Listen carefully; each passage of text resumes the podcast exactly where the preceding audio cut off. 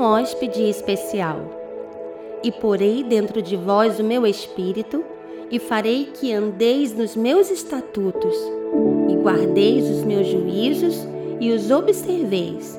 Ezequiel 36, 27. Muitos de nós nos alegramos quando hospedamos em nossas casas pessoas queridas. A expectativa da hospedagem faz com que nossa rotina mude.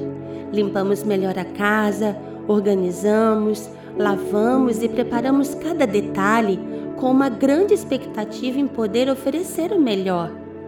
Um dos nossos maiores privilégios é poder hospedar o Espírito Santo é saber que abrigo a pessoa mais linda do universo, o maior amigo, o melhor companheiro, o fogo que me faz queimar de paixão.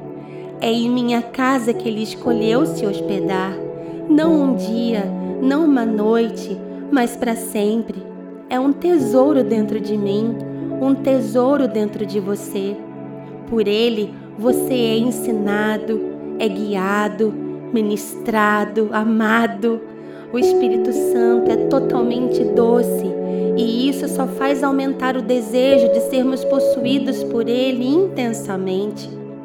O doce Espírito Santo deseja habitar não apenas em alguns, mas em uma geração que decida carregar a sua presença e hospedá-lo com paixão e temor.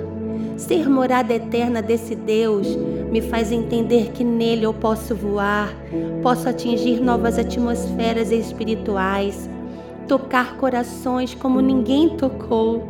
Uma vez que ele habita em mim, quando eu tocar, ele irá tocar por mim. Quando eu orar, ele irá orar por mim. E quando eu falar, ele irá falar por mim. Tudo sobre ele é extremo e indescritível. A unção é uma pessoa, e se eu carrego esse Deus, quando as pessoas me tocarem, elas poderão também acessar milagres através do poder dele em mim. Essa esfera de milagres precisa se tornar real e normal em minha rotina de vida.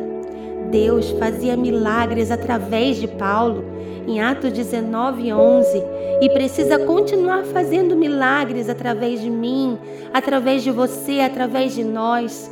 O Espírito Santo é o dunamis, é a conexão que ativa o sobrenatural entre mim e uma geração que clama por milagres.